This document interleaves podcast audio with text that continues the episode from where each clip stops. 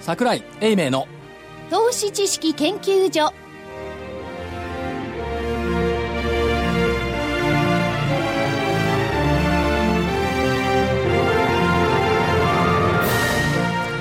皆さんこんにちはこんにちは投資知識研究所のお時間でございます正式には桜井英明の投資知識研究所でございますが本日スタジオには桜井所長がいませんですねはいなんか3人だと寂しいっすねねうんやっぱりいてくれないと心細いなんとなくなんかね、こう全然あそういやー僕ちょっと心細いな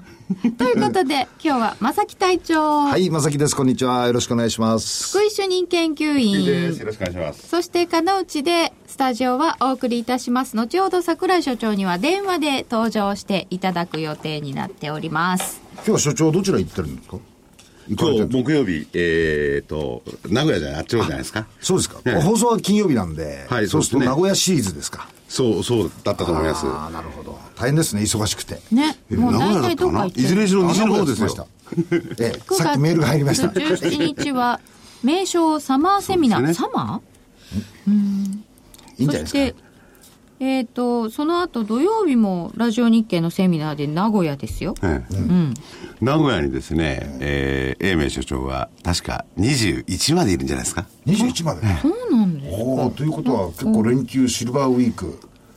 まあですねえー月曜日ですけどね、シルバーウィークは前半23日までですね水曜まで、えへえということでシルバーウィーク直前でございますが、これの放送は金曜日の引け後なので、はい、FOMC がすでにね結果が出てるわけですよ、その前に収録をするというこの恐ろしいえですよねですよしかも、はい今週これ金曜日でしょはいずーっとお休みで、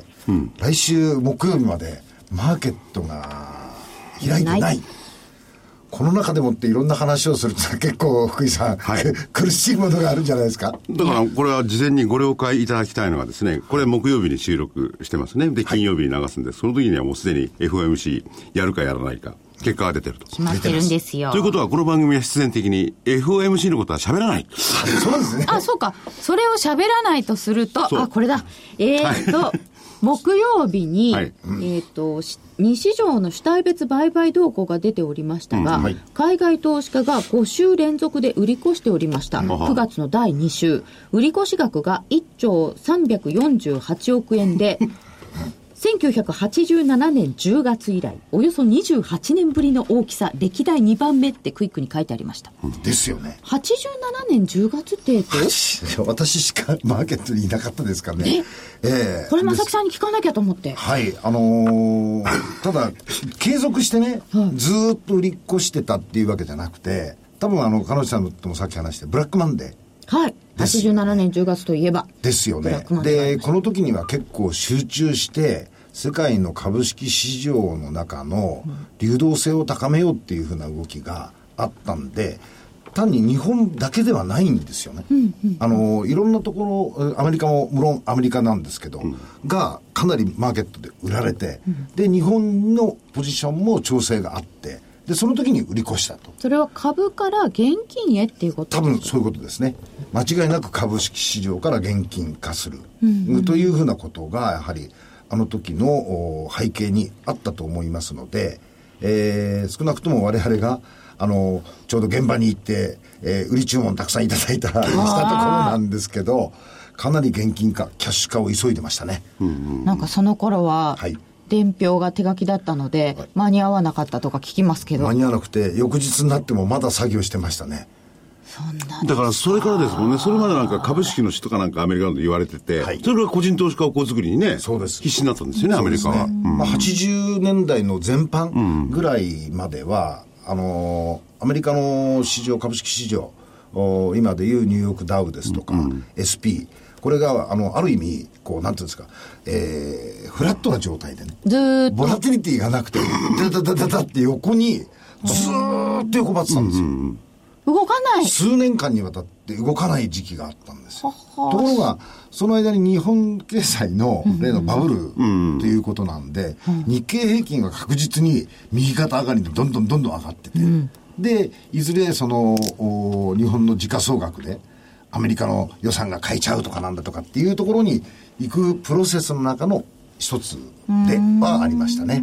ええこれでもブラックマンデーと比べられるほど海外勢が売ったんですよ、ですね9月の2週すごいですね。そそんだけその前に買ってたってことですかですよね。買わないと売れないですから、ね極端なこと言うまあ、ただ、ここに出てくる数字っていうのは、あくまでもその、えー長期に持ってる人たちが売ったのか、あるいは今流行っている、ああ、のーそうかそう。 HFT とかそう。そういうものでの売買も、この中にカウントされるはずですから、そうなると必ずしも長期の投資家が、えー持ってたものを売っちゃったのかっていうと、必ずしもそうじゃないです。87年の頃っていうのは、ある意味そういう部分のトレードがまだ少なかったんで、おあのー基本的には持ってるものを売ったと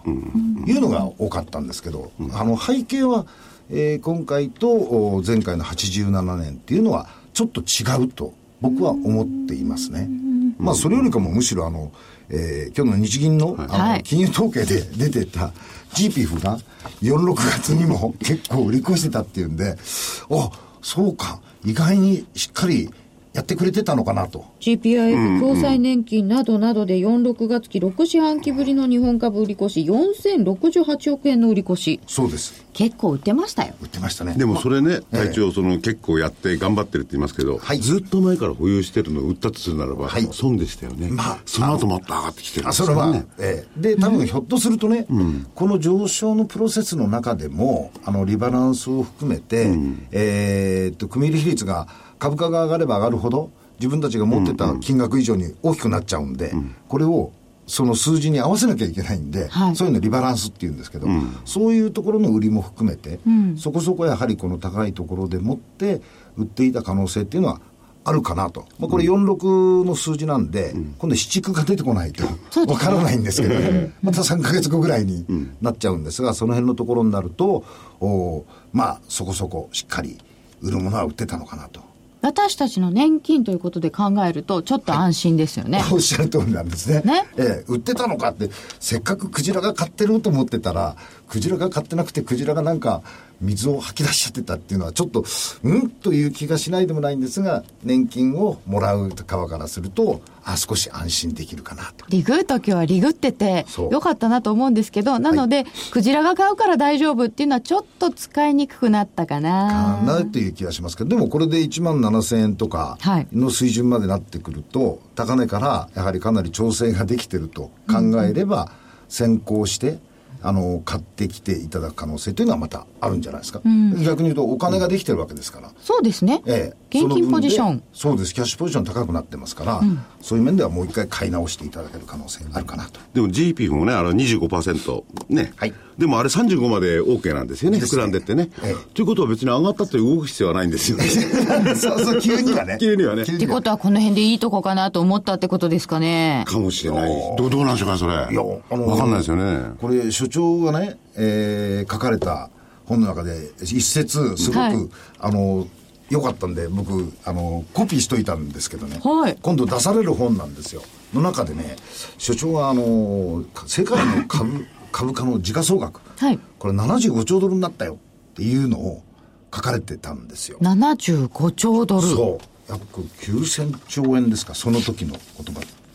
数字でもって換算すると。いうことになって、で、その所長の後に、えーこれがもう少しすると、K になるぞと。ああそういうのを書かれてて、あ、そうなんだと思って、その時にあまり深く意識してなかったんですが、ファンドの方とかいろんな話してると、GDP の世界規模って今どのくらいあるのっていうふうな話が出てて、岸くもですね、GDP が77兆ドル。どうそれで、え今回、これが株式の時価総額が75兆ドル。で、所長が前に言ってた、山より大きいイノシシは出ないっていう言葉が頭にふっと浮かんでですね、あ、そういうことだとすると全体のバランスから考えて、まあ、一度調整するべきタイミングだったのかななんていうのを、ちょっとあの、文章の中からね。なるほど。で、僕ね、あの、所長がそれ言ってる時にね、で、株式市場ってのは先買うんじゃないのって。現状の GDP は私、もしょうがないじゃないかと思ったんですけどね、それはこっちをよそ言えばいいんですから置いね。ときゃいいと思うんですよ置いときゃいい置いときゃいいやそれでね、今日のあの所長のメルマガの中に OECD が、はいあの世界の経済見通しこれを少し、えー引き下げましたよっていうのがあったじゃないですか、はいでこれでいくとお2015年が 3.1%16、16年が3.8%、これを今のところに数字にいくと16年の終わりぐらいに GDP が80兆ドルぐらいになるのかなと。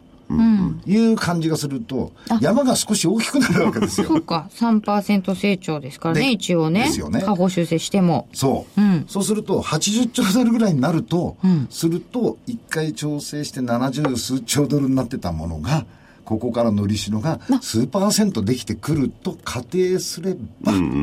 一応その辺の数字からいくと、ちょっとスピード調整をしたけども、もう一度、その、うん緩やかな上昇というのはあってもいいのではないかなと。だどんどん後退していってしまうというわけではないんですよね。という気がします。はい。で、ただ、あの、その GDP 自体が、先進国がどんどんどんどん大きくなりますよっていうのと同時に、あの、新興国って言われてた部分のところが、やはりパイを広げてくれる役目を果たすじゃないですか。だからそういうところで見ると、今度はマーケットの中を見るときに、あの、膨らんでくる部分っていうのを必ず市場はキャッチアップしてくる。どこでそかそう。で、そこでビジネスを展開している、あのー企業はどこか。っていうふうなもので、成長の、おの過程に従って、えー出てくる、あるいはその、しん伸びてくる企業もしもしっていうのは先行されるとつなぎまいうすふうに思ってますけど。そうですね。可能つ性なはぎます。いいですかはい。でも一つ気になるのは、こいやれまではごめんなさい新興国の方がどんどん伸びて、先進国はそうでもないよね、だと思ってたのが、意外に先進国の方がしっかりで、ですね。新興国が、中国がこうですから、ちょっとどうですかみた特いにになアりジアましとたかねね。、うん注目してたアジア地域のところがどうなのかなっていうのは無論ありますけどでも個別個別の企業の話を聞いてみると、やはりアジアを中心にしたその伸び率っていうのはやはり日本よりも大きいですよねそうですよね。比較してしまえば、だと思うんですよだいぶ違いますよ GDP ね。ベースでは、それ OECD と IMF が出してる数字がそれで違ってね、はい IMF の方が多少低いですよね。そうですね、だってがあのアメリカですら 2. 点何パーセント日本はちょっと下の方です、でもそのお IMF の数字なんか見てるとやっぱりあの日本の先行きはちょっと下に見てますよねですねそうなんですよね。まあ、資産効果とかいろんなものがね。ね、あのーまだ出てないじゃないですか、日本の場合日本って資産効果出にくいんですかね。そうなんだと思い何まですか下がないですかいやあるんですよだって株高効果がないっていうか、庶民にない。まあ、結局そういうことになると構造的なもんですよね、やっぱり個人投資が少ないとかそういうのありますよねそうですね、まああの前も話しましたけどアメリカっていうのはそのお DC プランですとか要するに年金の中に投資信託の組み入れが結構多いんですよね、はいと間接的ではあるんですけどお金を拠出して積み立てた分のお金が間接的に投資信託を通して株式市場に流れてくる、逆に言うと株式市場の値上がりが投資信託の価格なりなんなりになって個人のお財布の中に戻ってくるというそういう構造があるんで、まあ、日本の場合にはちょっとこの部分のところがアメリカに比較するとお少ないかなとそうですいねう。ことが言えると思いますけどね、はいで特に個人年金の部分のね例えば教員組合だとかそういう部分のね、はいうん投資は活発ですよね活発です結構ドラスティックにねやりますでよね。も公的な年金はどうかというと非常にポジティブっていうかねそうですねうんまあ、株式市場のことほぼお年金あの債券ですよね、そうですね特殊な債券を出しててそね、う意外なのはあの大学ですとかね、そういうところのあの資金基金が結構ポジティブに、そうすごいんですよアグレッシブにやるんですよ、かなりあの、まあ、今ではないです今は減ってますけども、あのヘッジファンドというものを最初に取り入れて結構自分のところの基金の、おに活用してた、有名な大学の基金が結構ありましたよ、破綻したんでしょうかね。いや、破綻はしなくて、もうね、数年前にね、ええ縮め、少なく縮んだ減らしてましたそよう。ですよね。ヘッジファンドからちょっと引いてましたよね。ですよね、あれはね、学生方、ハーバードもやってたんですよ。やってましたね学生が反対しちゃってるんですよね。なるほど、なるほど学。生さんそがうそう、それねは、ちょっとやりすぎじゃないかって。なるほど、なるそれから縮めてきてるってほど。なこるとほでど。すね。ハでーバもードですとかね、イェール大学とかね、結構有有名名なな大学そうですよね。うんありましたね、まあ、金融工学とかっていうものを専攻してた学生さんも多かったですからねあそうですよねはい、優秀な大学だけに、でも自分の大学の基金がどうやって運用されているかって、日本の大学生の皆様方は考えたことありますかねあまりないんじゃないでしょうか、ねえやっぱそういう教育をされたことがない気がすというよる。りもそれをオープンにしてないんじゃないですか。あのねオープンしそてうますか、かね。ね情報がない。自分の大学の卒業のレポートの中に、はい初めて年度決算ええっていうのがきちっとかたした形で、あの送られてきましてね、中身を全部今回は調べましたよ、どうやって運用してんのかなと思ってこの余剰金ばっかあ、りそれも全部書いてありました。書いてありましたおー短期の借り入れバランスシートとうん損益計算書、ええこういうふうにしてで助成金がこう入ったっていうのがね、全部出てましてね、まあこう言っちゃなんですけど前からずっと出してたのかもしれないんですけ ど初めてえ自分の大学のあのバランスシートと PL をパチッと見て、おえ。お健全でしたか割と健全でした自分で考えた以上にどこの学園長がこう、ラスラスベガスにいてバーなんてことないですよね。それはないような気がしましたねええええ私、未だかつて一度も見たことないです、大学の。多分そういう方が多いような気がするんですけど僕も初めてその書類決算書類ですか、見ましてねあの逆に言うと少し安心しましたねだから年金もそういうふうにしてくれるとねそうですよね、もうちょっと安心できますよね安心できますよね、あの上場前のはいゆうちょとか官歩とかもどういう運用なさっているのか、開示されてない気がする。もう今度だけどあれでしょう上場の時に、、はいずれにしろ決算資料というのは開示せざるを得ないですよね、そうですよ公募ね。すでる以上も、丸丸めたとこではね、3000億円の赤字とか出てましたけどね。丸めたとこでね、えでもどこに一体運用を委託しているのかとか、どうなんですかね、でもそこまで今度あ開れでしょ示するんですかねえ。11月でしょ、1兆4000億円ですか、とりあえず すごいですよね。すごいですよ。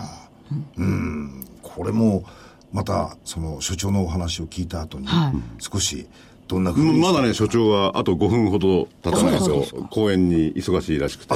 公演忙しいんですね、はいあじゃあともはう少でしすあれねですね。、あの、所長のメルマガには一応、日本国債の格下げの話もちらっとだけ書いてあって、まあ、日本経済が期待したほど回復せず、所得も十分上がってないっていう理由が書いてあるけど、まあ、財政しか見てないような気がするんだけどってお書きになってましたがで、すよね。でもこれあれでしょえっ、と、最後でしょ ?S&P が、あの、格下げは。ねもうすでに、ムーディーズ他の2社のそうそう3社やはってますね格下げしてましたから、うん、ある意味、その、確かに、あのー国の債券の格付けっていうのは、基本的にはバランスシートですからね。そうですよねうん、PL じゃないんで、バランスシートから見ると、今のところの、その、財政状況、そりゃそうですよね。国の国債がこれだけたくさんあって、外に出してないとはいえですね、はいやっぱり国債の残高、発行残高見ると、そうそうポジティブに、というのはなかなかいかないですね。この2本目の「や」も機動的な財政政策でしたから最初は出すけれどもその後どうするんですかっていうのがあったはずなんですけれども、多分そっちの出口も見えないよねっていうのはありますよあの、ね。バブルの後半、はい、日本の国債が格付けどうだったか知ってます日本の国国債債の格付けですよ。世界中の。バブルの後半はい。90年代、 90年代はまだ良かったんじゃないんですかトリプル A ですよ。そうですよね皆さん信用しないかもしれないですけどね。トリプル A。そこからどんどんこう下がっていくわけですでも今回のあれに関してはね、外国人投資家、良心的な方っていうのは、やっぱりこの財政問題非常に気にしてますよね。ですよね。ほいで、それはなぜかとやっぱり、えー消費税の引き上げもあって、それでも全然改善の方向はないじゃないか。まだね。で、次の時にもその改善って、要するに、今までやってきて、景気がむしろ落ちてるわけですよね。はいつまり、それは税収が少なくなってるわけですよね。はいでそこをじっと見ててね、要するに、あのーまあ、良心的かどうかは知らないんですけども、アベノミクスはなんどうなってるのかって結構気にしちゃってる方多いですよね。いや、なんかそういう声がいくつかまた出てきてますうん出ね。てきてます強まってますよねそれで、今、あの、アベノミクスの討論がされてないじゃないですか、国会の中で。そうなんですよねですから、国会の中でそういう討論が一個も出てこなくて、株式市場は、世界中の株式市場が揺れてる中でね、こういうことに対するその対策っていうのが打たれてないんじゃないのっていうふうに見られれば、逆に言うとネガティブなあの発言があってもし仕方がないかなっていう気がしますけどね。ですよね、国民の賃金が上がってないじゃないのって言われれば、上がそってれはないですねもうおごもっともな話なので、アベノミクスどうですかっそうてで、言おわまれけてのもほら、ね、 17年には確実にね、そうまた2%。上がるんですよ。そしてまた落ち込むんですか、落ち込景むん気じゃ。ないですかね。どうするんですかどね、うすそれで軽減税率とかもなんかね、経験税率の方ばっかり言ってるんです個けど人ね。カードとか言われちゃってもねです、よなねんか仕組みとしてどうなんでしょうかっていうこってというがのはありますけどねですね。ねまあ、資産効果って言えば、少し明るい材料を見つけたとすると、基準時価ですか、あ、地価は昨日上話に昇なしりてましたまね、し地価た。のおところで、上昇大きいですよね。上昇大きいですねところも、ところもあるね。ところもある。やっぱりあの全体じゃないんですけど、リニア効果で名古屋がすごく上昇してるとそうか、はっきり出てましたよね出てそまうすねいう何かがあったところは高い。それと、まあ、土地の有効活用はいみたいなものができそうな、できる可能性のある地域は、やはりその商業地、住宅地含めて、えー上昇率が高いという傾向が出てますから、ある意味、まあ、あの、日本人の土地神話ですか。はいそういうものから見ると、土地が多少値上がりしてきて、あ、我が家のおローンと時価が一致してきたぞっていうことになると、精神的には楽ですよね。株価よりもこっちの方が日本人には資産効果出るかもしれませんあね。のーやはり自分の買った土地が、どんどんどんどん下がり続けていて、で、株価じゃないですよね。そうですね自。分たちが持ってるものがどんどんどんどんけ目減りしてるで、最中にローン残高変わんないですからそういうね。ことなんですよ。逆に言うと、ローン残高っていうのは、あの、雪だるま式に増えて、あ返すっていう利息がまあ、まあ、フララットとかなんとかあってね、まああ、って決まってのはあるでしょうけどあね。るんですけど、うんまあそこのところで下げ止まってさえくれれば、それ以上、そあの、差は広がらないわけですから、そういう点では、まあ、まあ間接的ではありますけど、あの、少し安心感が出てくるのかなと、可能性あるのかなと、それから下がってくるスピードがちょっと緩やかになったんじゃないですか。はい。そういうのも精神的に多分、うん日本人の気質的に見て、まあ、一安心できる材料ではないかなと土い地う気がしてまがす。どんどん下がって、そのローン残高が変わんなくてっていう中の、この悪循環が、もう典型的なこれがデフレじゃないですか。ですよね。そっからの脱却っていうのはは、い本当にこう、心理的に大きいですよね。という気がしますけどね。うんだからやっぱり全体的な経済成長がない限りはそういうところに陥っちゃいますよね。ですね。うん、で少なくともそのインフレっていうことになると金利は上がるんだけどそれ以上に右が増えるっていうのは普通のあれですからね、はい。えー右が増えればローンも早く返せるとかねそれで金利が上がったら早く返した方がいいとかそういうのもありますからねそういうことですよね。ああそれがまた出てきますよね。出てきます。問で果たしてでもそれに乗れるかどうかっていうのは最大の問題ですけど題ねですね。そうですね。僕なんか見てると僕の食べたいものだけみんな高くなったあ、そう。そそれは人気があるものが好きだからですいや卵 牛乳パンとかああ普通に食べてるもんですけどね、そうかそれ別にあの福井さんだけが食べてるわけじゃないですね皆さんが、卵がね日常使うそうですよね、まあ、主食とは言わないけども、副食の中では主食に近いところに位置するものが値上がりしてますよね。ねレギュラーメンバーの方々ですよねそうそうそうそう。あのそう辺が値上がりしてくるとやっぱり主婦は財布閉めようかなと思っちゃうので、消費支出マイナスとかなるわけですよあのね辺はスタメンですからね。いいですかそうですよねベンチにいるわけじゃないですからね。そうですよ。牛、牛ヒレとかだったらうん、あの、ベベンチっていうかね、よそ様にいるので、あのー、年に何回かおじ、あの、お目文字するだけで すから。あんまりお目にかからないんで、そういですよねいんですけど、あ、お電話がつながりましたね。桜井所長、こんにちは、桜井です。こんにちは。よろしくお願いいたします。よろしくお願いします。遅刻しましてすいません。お忙しいようで。いいえ、とんでもございません。名古屋の皆様。終わり名古屋はい。おはり、名古屋におります。終わり名古屋はいかがですかえーと、まあ、これ木曜日ですけど、雨も細ってきまして、はい。えー、たくさん人もおられますし、やっぱり元気かな、終わりは。あ、そうですか。今ね、名古屋のね、土地の話、上がってるじゃないか、リニア効果だっていう話をしたんですよ。ああ、そりゃそうですよね。だからまあ、名古屋とあと品川あ、そうですね。あれはリニアっていうのは、間いろいろ一つか二つできるらしいけど、ほとんどがと関係ないです よね。力あが。 の、皆さんのお近くでは相模原ってやつ、うん。橋本か。ああ、そうですね。ええその辺をだ通から結構っ効果あて。ると思います。これ何分に名古屋まで40分ぐらいなんのそうですよね。すごい早くなりますよね。もう、あれですよね、ラジオ日経からうちに帰るより名古屋帰った方が近いんだと。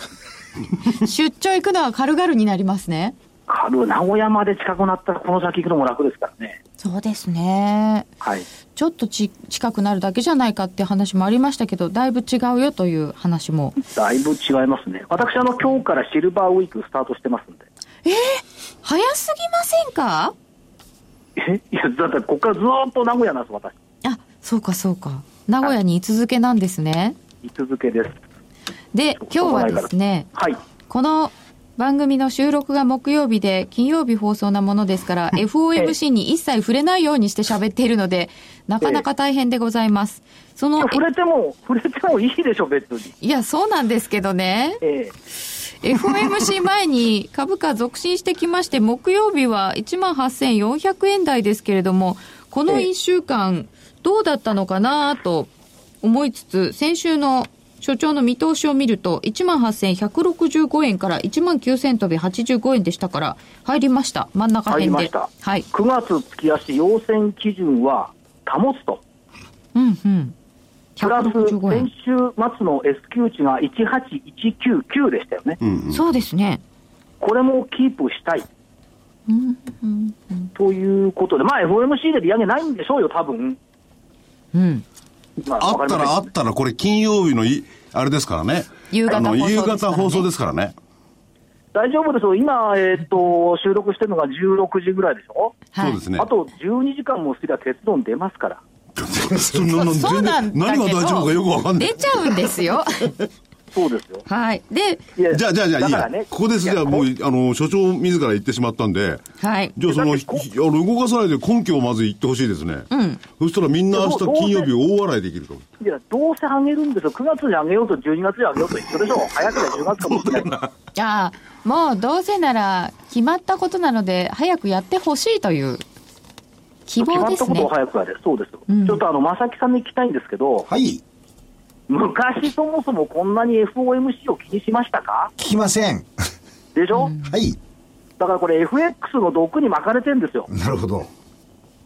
FX が気にし始めたから FOMC もあるのは知ってましたけど、みんなね、えー、そでんなにも気、にしなかったもん、金利とかこう、昔のあの、日本だって肯定具合とか気にしなかったんですか、 日本の肯定具合は気にしました、当時はどめな相場でしたから、ほとんど。だからそこですよね。ええ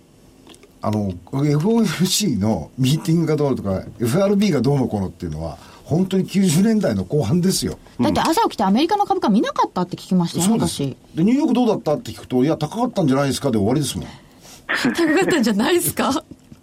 本当ですよ。そそそれぐらいだとなんか緩やかでいいですね。いやま、まだ正木さん、ロンドンの方を気にしてましたよね。おっしゃる通りです。あなるほど。ええあのーむしろこう東京が終わって、次のマーケット、それで特に日本株に関戦あ関連するところはあの、マーケットメイクはロンドンでやってくれてたんで、ニューヨークじゃなかったんですよ、ですからロンドンに行って、いろんなその情報、それからロンドンの金利、ヨーロッパの金利、この辺のところは多少気にしてましたけど、アメリカはもうなんか、お休みになってる最中に 起こることなんで、あんまり気にしなかったです。あ。為替なんかもそうでしたよね。うロでンすねドンでしたもんね、やっぱりね。今でもやっぱロンドンですか。まあね。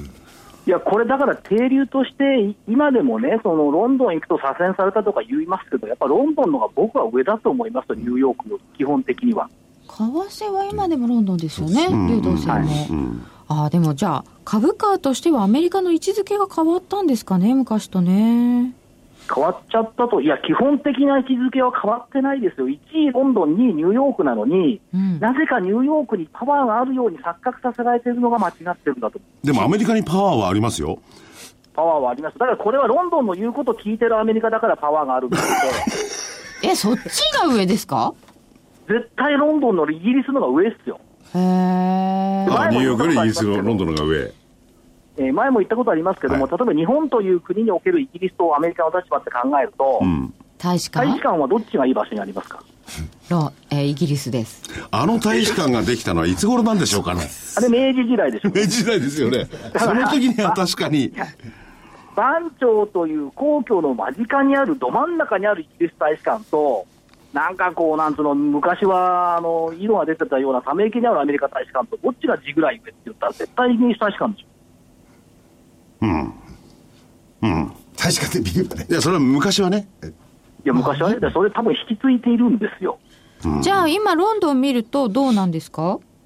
ロンドンは、えっとアメリカを使っているんですけども、まあ、どうですか、この原油の下げなんていうのは、なんかロンドンの思惑のような気がしてならない、アメリカバカだねって、シェールオイルなんかやってるよって、あれで損しちゃうよねって、高みの見物しているロンドン。でもそれなかなか高度な戦術ですね。肉を切らして骨を立てた けど、自分も返り血を浴びてる感じですよね。北海ブランドがありますからね、うんそうそうあの株式市場も FX 市場も皆さんはその東京の東のニューヨークから物事を見ることが多いですが、むしろ東京の西のヨーロッパから物事を見た方がいいような気がするんですよね。だからあのギリシャ問題だってあまたやってるよ、あんなちっちゃな国が騒いだって関係ないでしょっていう発想をするのは多分ロンドン。大変だ大変だって騒ぎたのがニューヨーク。なるほどいや、でも、あのーギリシャに近いし、ユーロにはね、当然ね。はい。まあ、どうするか、今後わそかんもないですけそどもね、ユイーロギ入リっスてないも。もん、ポンドは。そこがだからねイギリスらしかったんでしょうね、うんだから1945年以降の日本の礎っていうかね、なんかいろいろ復興を助け助けてくれたのはイギリスですけど、明治維新以降を助けてくれたのはイギリスですからね、うーんそうなんですか。そうまなあ、んでということで、イギリスが結構大事だよというお話ですけれども、すね別にあの煙に巻いてるわけじゃないですかいら、やな、なん かね、なんかはそんな感じがしたな。そんなことないって、なんかやられちちゃったょ感 じ。ちょっと納得してないい感や、じ全な然納得しな雰囲気が漂ってますけどい。。やっぱりアメリカは物量作戦で来ますからね。いや、福井さんはニューヨーク支局長だから、アメリカに思い入れがあるんうん、それはあるかいもや、しれよない。く、あの、ロンドンには行ってましたね。だそうですか。まあ、さどっちがいいって聞くと、付き合うんだったらアメリカ人の方がいいねっていう気もしますよ。うーん、それは全然わかんないですけど、ええアメリカの方も、イギリスの方も仲良くした方があいいかこれ、でも FMC からこの話に来ててね。はい僕は最初の質問っていうのは、なぜそのやらないっていうふうに、 それはみんなで、明日笑う、明日つまり僕、金曜日に笑うために聞聞いておこうと思ってるんですけども、なぜやらないんですか、もう今のところまだできないっていう発想してるんでしょうね。やっちゃったらどうしようでも、でもね、あの、イエレン議長静かよね、最近。あー唐突になんか出してくるかもしれないけど。あげるならあげたでウェルカムなんですよ。実は、私の個人的な見方は、はいあげない方が嫌なという市場関係者も半分ぐらいいますね。の。半分になりました。随分増えましたね。うん、増えましたね。だって、あのー、QE3 やめるって言った時のニューヨークの反応を見れば同じ反応すると思うんです。やめた時の。うん。最初はね、はい、最初はどうだどうだって言って半年も問題挙げに結局その後市場最高値を取りに行った歴史を考えればうん、だからマーケットとしてはどうなんですかやっぱり、こういう形の中ブラリンっていうのは一番嫌なんでしょうね。でも結論が出ないのが一番嫌なんですよね。うん。結論が出たらま結論出さないのもずるいですよねた、先を組めるわけですもんね。ええ結論出さないのもずるいと思います。で、出来高増えてないですよ、やっぱりね。そうですね。木まあ、増えてないですけ曜ど日は、それでもコンスタントに2兆円台できてるんだから悪くはないと思うんですよね。うん、そうですね。はい。でもで、最低改ざん先週5000億円ぐらい増えたでしょ。はい、増えてました。また1兆3000億ぐらいに乗っかってきましたから。やっぱり、あの、なんつうの、ファイティングポーズは持ってるわけですね、あの連中も。うーん、儲かるときにはやっぱり儲けようと気がついたんでしょうね、2兆円割れちゃったらまずいよね、みたいな。さすがに少なすぎみたいなことでしょうか。はい。まあ、そんなことよりも、はい、まあ名古屋来たでしょう。はい。で水曜日の報道でね、うんトヨタが空飛ぶ車の特許を取った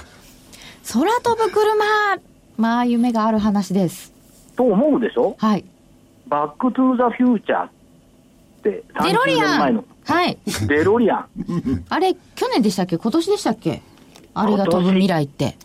あれが飛ぶ未来はいつでしたっけね2015年10月21日です、 2015年10月21日、はい、あと1か月弱で1、すヶ月。へえ。毒が一生懸命開発してんのかな、今頃。 最終仕事でもしてるところからい。や、だからね、車空飛ぶんですよ、それは見たいですね。でもそれ、車空飛んだらただの飛行機じゃないですか。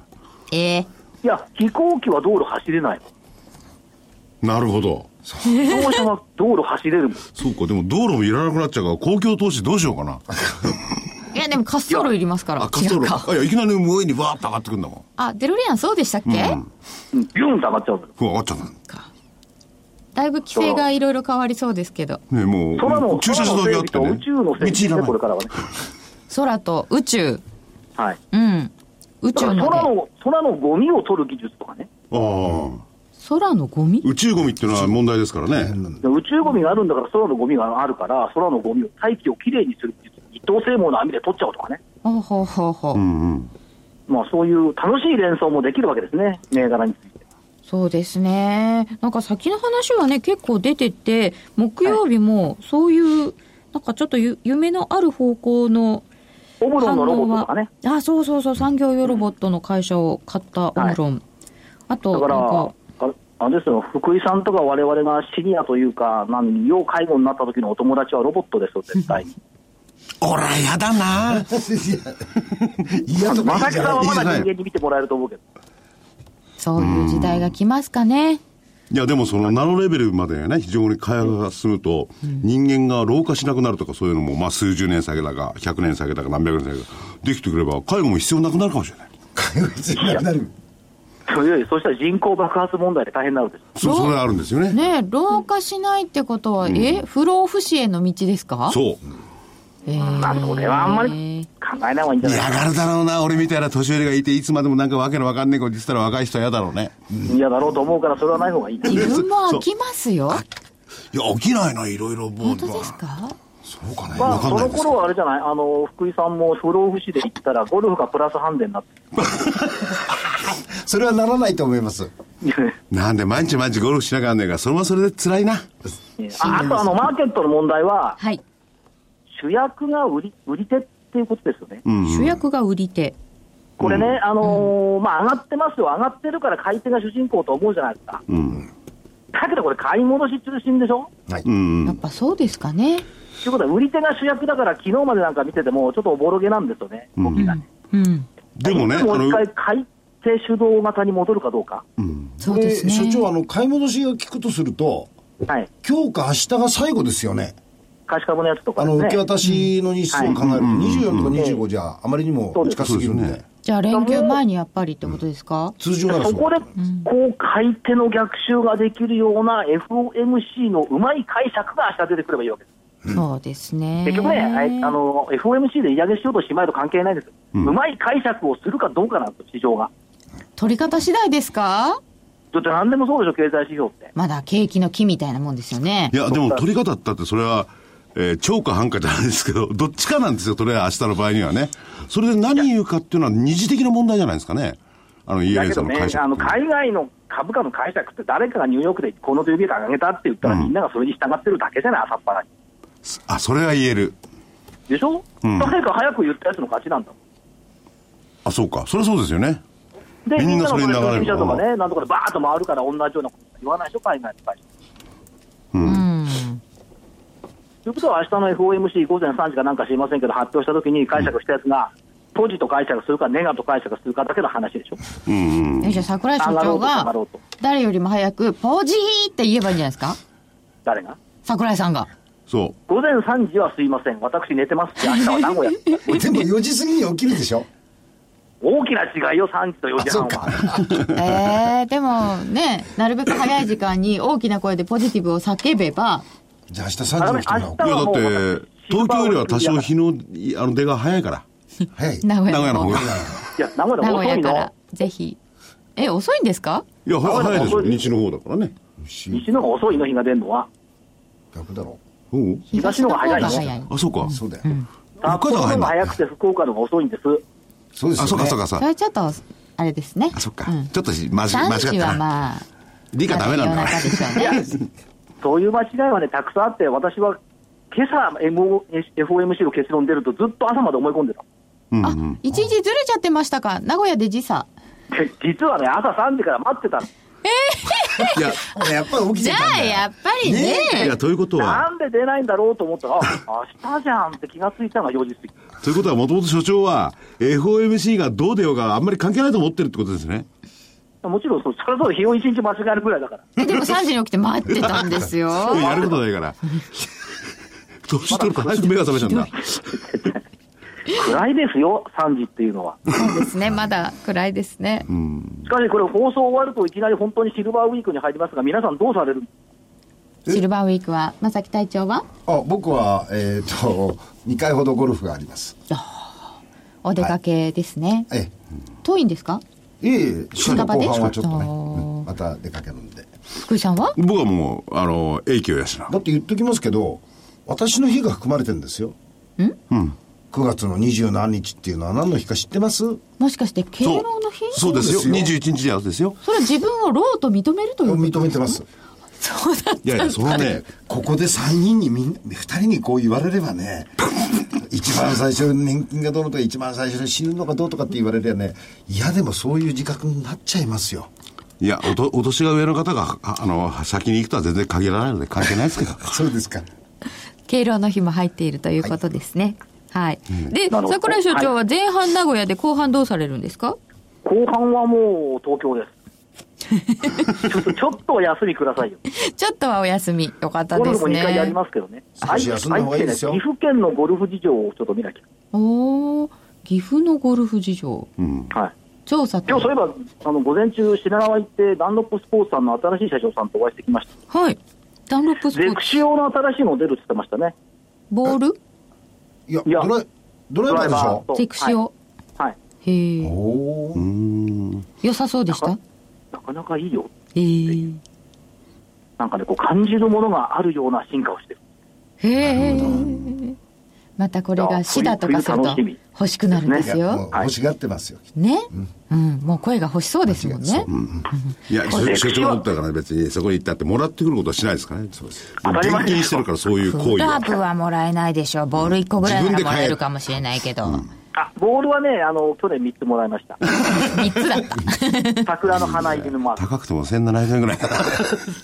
桜入り。それは桜井所長だからですね。いいですね。その後、あの、待ってるぜっていう刻印入りのボールを自分で作りました。あいただきました。はい。あんまりいただいたもののことばっかり言わないで。 いやいや、自分で買ったんです、あれ。ねあ、それ買ったんでしたっけそれを私、桜井さんからもらいましたあ、。そうかそうか。はい。カロちゃんがもら全ったの部であれ十何万かかってる。俺もらってないよ。私だってパーティーの時にあの注文し、注文しに一緒に行ったんですよ、私、所長と。なんか、出版記念でしたもんね。はい。 もらったもらった。もらあっ、たでし出ょ版記念といえば、所長の方はもうすぐ出るんですか出ます。ピンク色の表紙で。え、所長、日に、発売の日にちって決まったんですか予定は、あの、アマゾンなんか見てもらうと10月1日になってます。はい。おーいいですね、10月も1うゲ日ラもに。終わりましたんで。お疲れでも様どうでしも、た。ハードじゃなくてソフトハバーカバーみたいね。あ、ハードカバーになるって期待してましたが、ちょっと柔らかめソフソフトのようです。いいじゃないですか、ピンクの表紙で目立ってまた。あそうか。で、もう一つ言えんのは、なんか、所長の本が出ると、それと相場の関係性があるような感じがして、僕はしょうがないんですよね。データあと1ヶ月ぐらいは強いですよ。かこの後半年ぐらい休みますけど。そうなんですよ。っていうことは10月1日、に出て、予定だよ。 11月まで高いうん、だから、郵政上場まで。 JP まではこれで持たせようと。それちょっとまずいですよ。れが嫌なんだよな。証券会社とかがみんなそう言ってる気がして、なんねえ。で、11月の4日。ということは、1ヶ月だとすりゃ、11月に入って4日間は落ちたって話じゃないですか。いや、大丈夫、3日休みだし、あ、そうかそうか。 1日も休みだし、だしああ、また休みあるんですね。そうなんです文化の日ってやつ。ああ、文化の日。でも所あ長れはの得意日今度の本は、まあ今までもそうですけれども、相場云々じゃなくて、相場のなんていうの、本当の勉強みたいな本ですもんね。そうですね。勉強なんですけど、だけど、あの、銘柄の見方と銘柄そのもの入れられますかさて、そろそろ時間なくなってきたのそで、う言うと来週のスケジュールと見通しをお願いします。ら。はい、えー、っと、週末ギリシャの総選挙。はい。うん、そうです、え、これ一応気にするんですかほとんど誰も気にしてません。いや、気にしてますよ。海外はね、ロンドンはねい。ろんなもがね。どんどん。それから、えーっと、月曜日、正木さんの日でお休み。はい、そうです。アメリカ中古住宅販売。はい。火曜日、福井さんと私の日。なん国民の祝日。ローマ法王が欧米ですね。あ、でロマ法水曜日、秋分の日。はい。はい。それから中国のマークウィット製造業 PMI、これが出てきて、祝日に出すのやめてほしいってだから日本の祝日ですからいや祝日じゃないですそようでした。いや、日曜日とかにも出るじゃない ですか。1月2日とか。セールはいで木日曜日じゃ曜ないもん日、日曜日じゃないもん。日本だけでも3日ぐらい住んでこるこのは。そうですね。すいません。これは私のわがままでした。 あ自分が中心だからな。ほん本当ですね。えすみません、木曜日行きます。はい。アメリカ耐久財受注。で、来来週はあの場にいます。放送にいます。はい。 25日消費者物価、それからアメリカの4、6月 GDP 改定値、米中首脳会談、こっちの方が重いんじゃない、 米中首脳会談。はい、今日ね、待遇がどうなるかなんて、アメリカの新聞はね、ね書いてましたけどねね。で来週の見通し、えー変わりませんというか、下が9月月足要線基準で18165、えー上が202.19105、うんうん変わんないんですね。これすごいですよ、こう放送終わって、その次の空いた日ですからね、これ、そうですよ実ね。質。そうですよ。はい来週の見通しって言ったって、その間、いよ、3営業日休みますからそうね。休みなんだもん、収録の、だ次収録ですからね、放送終わったら。 1日か2日しかないんですよ。そう所長、あと3分ほどになりました。 3分もありますありますいよ。ます。あこれ収録始めるの遅かったでしょ。バレた。おかしいなと思って、今これで終わりだろうと思ったら、こバレた。バレた。れはプロですから、一応、時間だけは。だここけはうこういうのをね、当たってるとね、FMC も全部当たってますよ、多分。当たってる。ね。鋭い。鋭いね。いや、しかし、あの、アノマリー的に、空売り比率が最高になると株価は反発する。そうそう、それがなんか今回ちょっと使えませんでしたけど、使いました、今回。でもね、41.6つけた翌日反発してるんですよ、1300円台はでい、確一か。応ね、はそれから、42.6でしたっけこの間、はいバッケンレコードい。う。ん。で、あれ月曜日につけたら、火水木と3連続上がってます。ああ、そうか。一応じゃあ使えてるんですね。使えますよ。あと、騰落レシオが65%台入ってたの月曜で、そこから3連続だから、やっぱり騰落レシオも使えてます。うーん。あれ、この前だって、彼女も使えますねって言わなかった、これ。空売り。それが空売り比率でも更新しても反発しないじゃんっていう日が2日ぐらいあったんですよ。やっあぱり、れって。彼女は細かい。あすいません。ちょっと細かすぎ2日間いや、だからさ、大きく更新しないといかん。あもうちょっとこう引いてみないといけませんね。だって、水曜日37に戻ってんです。そう、だいぶ減りましたよ。だからやっぱり貸し株が今、返済期限求められてるから、空振りもそうできないってこと。その続進ですよね、ここのとこはね。だいぶ減ってきました、空売り。そうすると、騰落レシオなどから見ても反発で良かったと。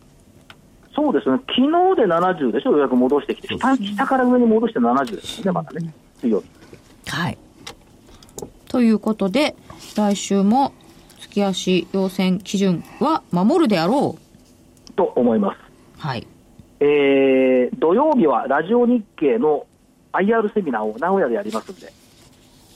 そして名古屋にずっといるということですが、お近くの皆様、あ、でももう申し込み終わってるんだな。中華ね、なはいなんかたくさん来たってるらしいよ、名古屋は。そうですか。はいいじゃあ、いらっしゃる方にいっぱいサービスしてくださいね。いっぱいサービスしておきます。はい。ぜひね、サービスは。ね。で、この番組が始まるときに、あの、僕以外の2人は、所長がいないんで寂しいなんて言ってましたよ。あ、そうですか。そんなことありえませんがな。ありえませんって言われちゃいましたよね。あんなに心細がってたのに。名古屋証券投的所の IR、今、しかしね、これサマーセミナーっても寒いね。そうですね。急に涼名し前がくサなマりーセまミしナたーんででいつも暑いねんで。すけど、はい、えー、今日はぜ寒いひですこの後も喋ってですねはい、見通しなどよろしくお願いいたします。そしてひつまぶし食べて帰ります。ああ、いいですね。はい。桜井所長でした。ありがとうございました。ありがとうございました。ありがとうございましあた。ということで番組もそろそろお別れのお時間です。それでは皆さん、またお耳にかかります。失失礼します。